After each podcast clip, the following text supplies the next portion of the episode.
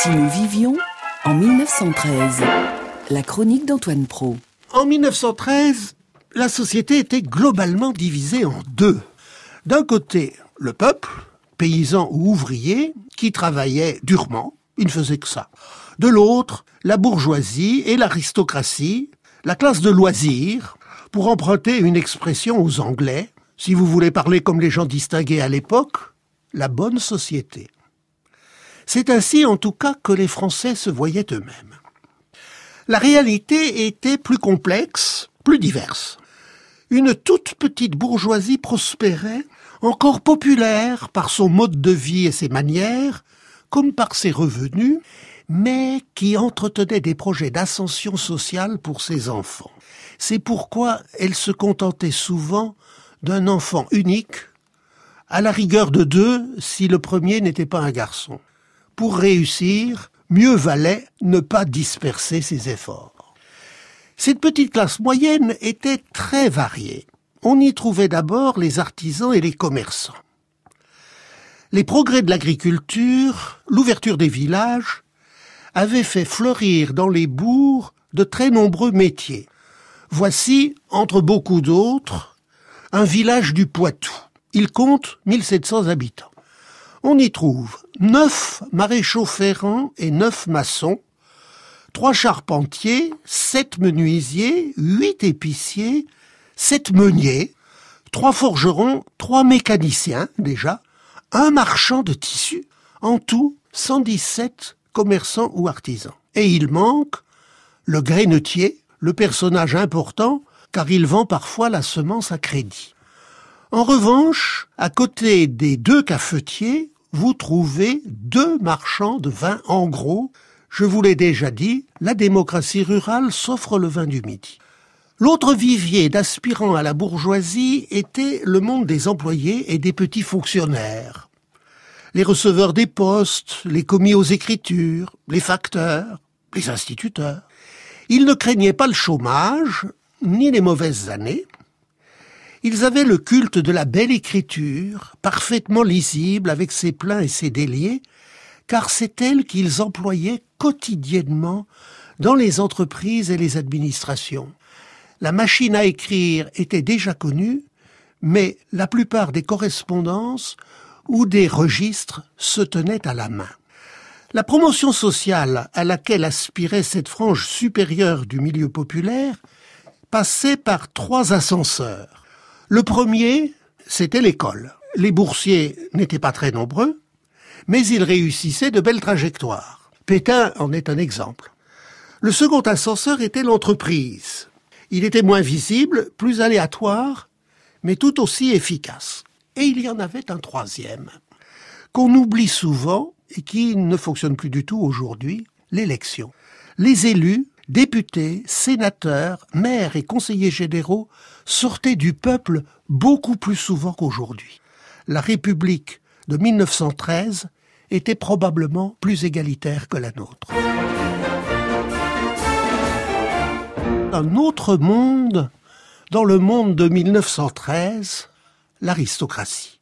Ce sont des familles, car leur position au sommet des hiérarchies sociales et mondaines repose sur un réseau de relations soigneusement entretenu par des mariages. Difficile aux parvenus d'y entrer. Fiers de leurs ancêtres, les aristocrates vivent six mois l'été dans leur château et les six autres mois en ville, dans leur hôtel particulier.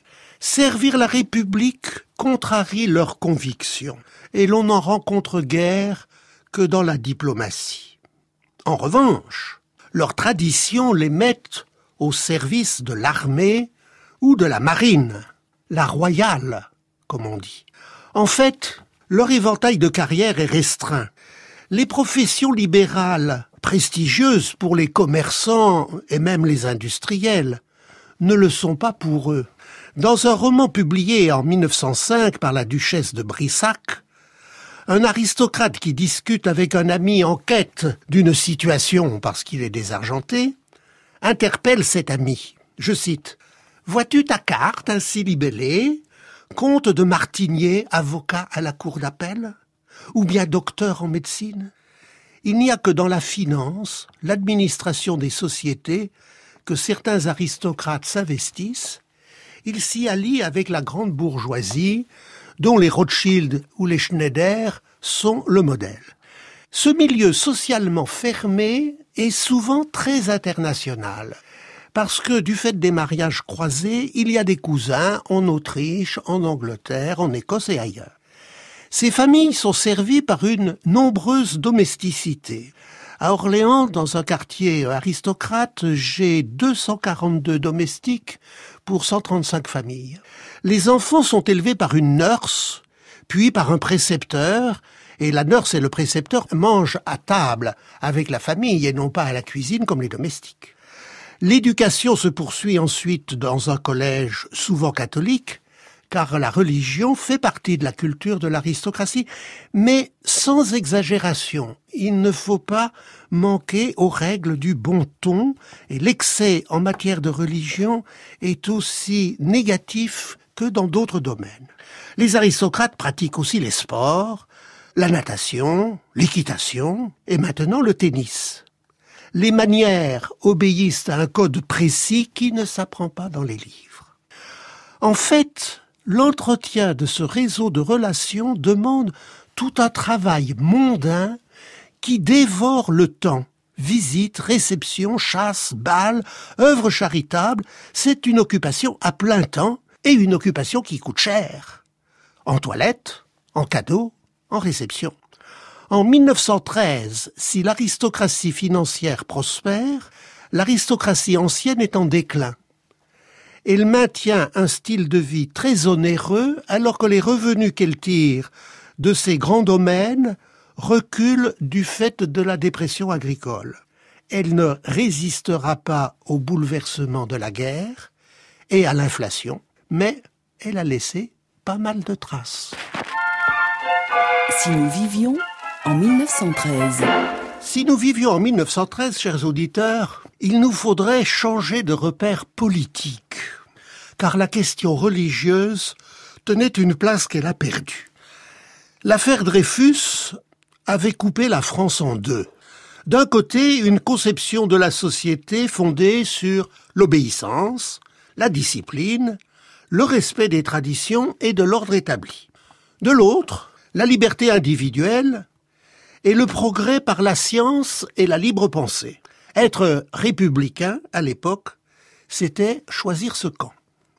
Or l'Église catholique constituait la principale force sociale de l'autre camp.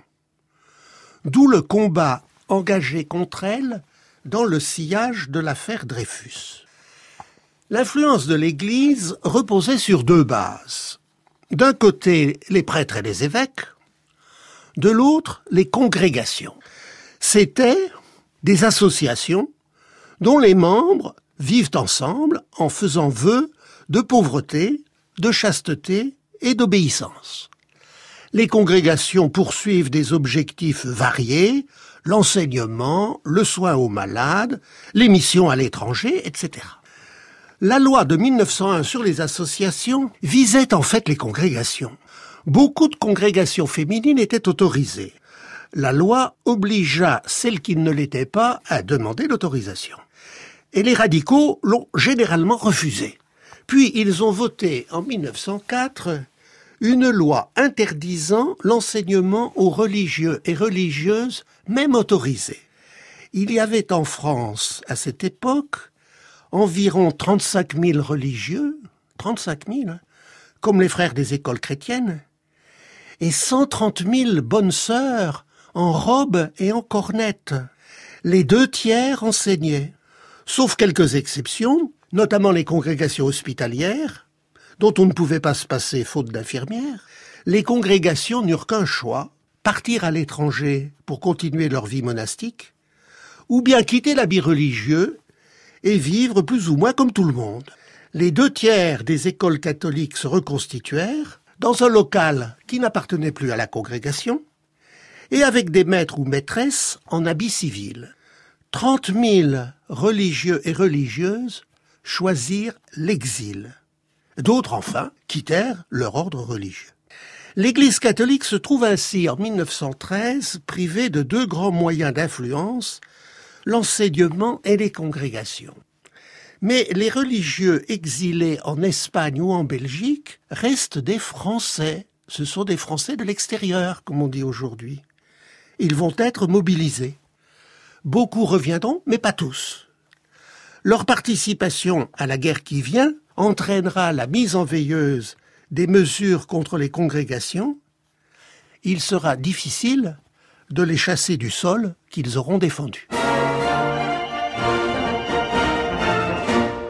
J'ai tenté de vous raconter hier, chers auditeurs, la guerre que les radicaux avaient menée une dizaine d'années avant 1913 contre les congrégations catholiques. En 1913, elles couvaient encore et les catholiques s'estimaient persécutés. En 1905, pourtant, la loi de séparation avait voulu mettre un point final à ce conflit. Les républicains qui l'ont fait voter, comme Briand ou Jaurès, voulaient tourner la page pour s'occuper de la question sociale.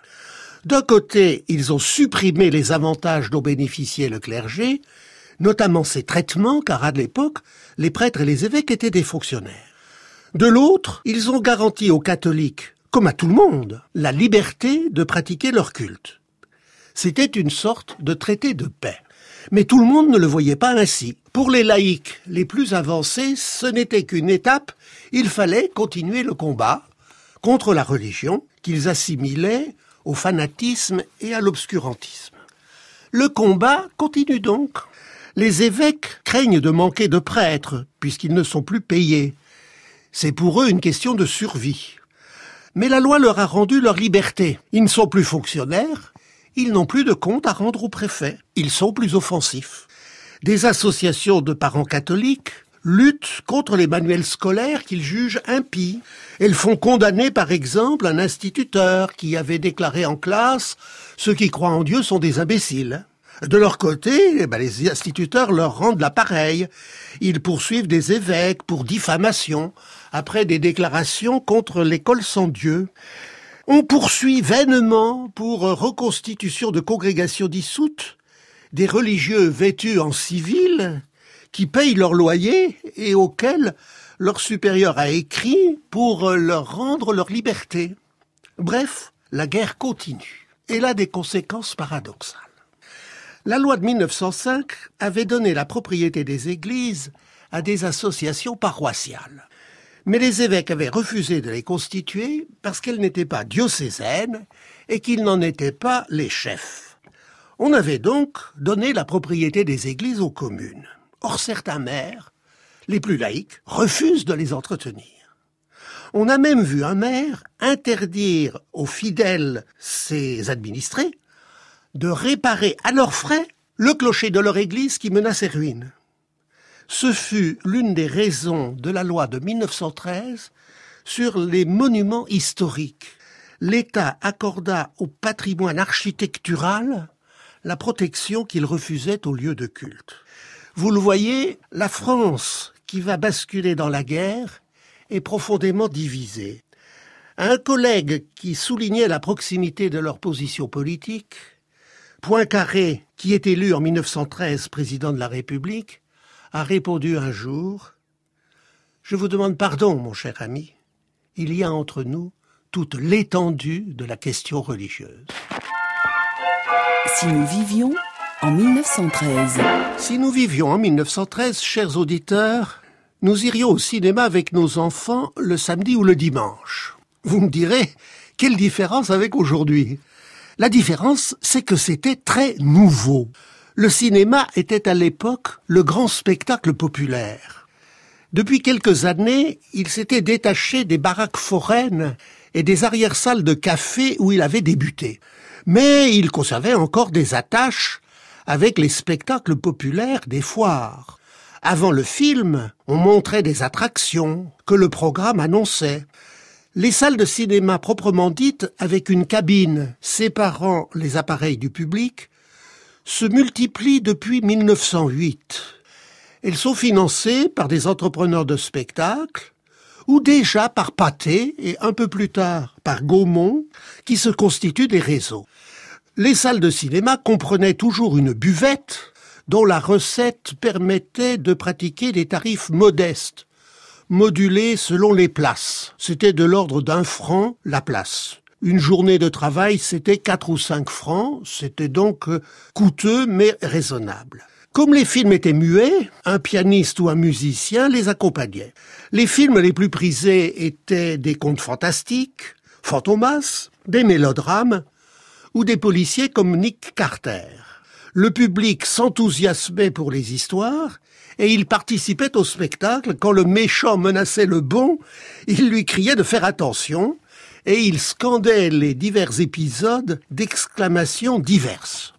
À la campagne, évidemment, il n'y a pas de cinéma, mais les forats de passage montrent des films. Le développement du cinéma entraîne le recul des fanfares et des orphéons. Les villes avaient toutes leurs kiosques à musique, qui n'ont plus aujourd'hui guère d'utilité. Le dimanche après-midi, la fanfare du régiment, ou un orphéon municipal, ou une association musicale se produisait dans le kiosque à musique, et le public en plein air, tout autour, euh, se divertissait. En 1909, on recense encore 1800 harmonies et 3500 fanfares qui organisent concerts et retraites au flambeau. Naturellement, pendant l'hiver, cette activité festive souffre du climat. Les musiques sont politiquement situées. Il y a des musiques républicaines et socialistes, d'autres ouvrières, mais il y a aussi celles des patronages, et toutes ont un public chaleureux de voisins, de parents, de collègues, d'amis. Le déclin des Orphéons ne s'explique pas seulement par le cinéma. Les années qui précèdent la guerre de 1914 connaissent une floraison de sociétés sportives, elles aussi politiquement rivales. Beaucoup sont des sociétés de gymnastique et de tir, en quelque sorte paramilitaires. Mais les clubs de football ou de rugby se multiplient, ainsi que ceux de vélocipédistes, comme on disait à l'époque, qui organisent des randonnées le dimanche. Ce sont nos actuels cyclotouristes. On compte autour d'un million de sportifs en France en 1909, mais le sport-spectacle est déjà là. Le vélodrome du Parc des Princes date d'une quinzaine d'années et le Tour de France a déjà dix ans.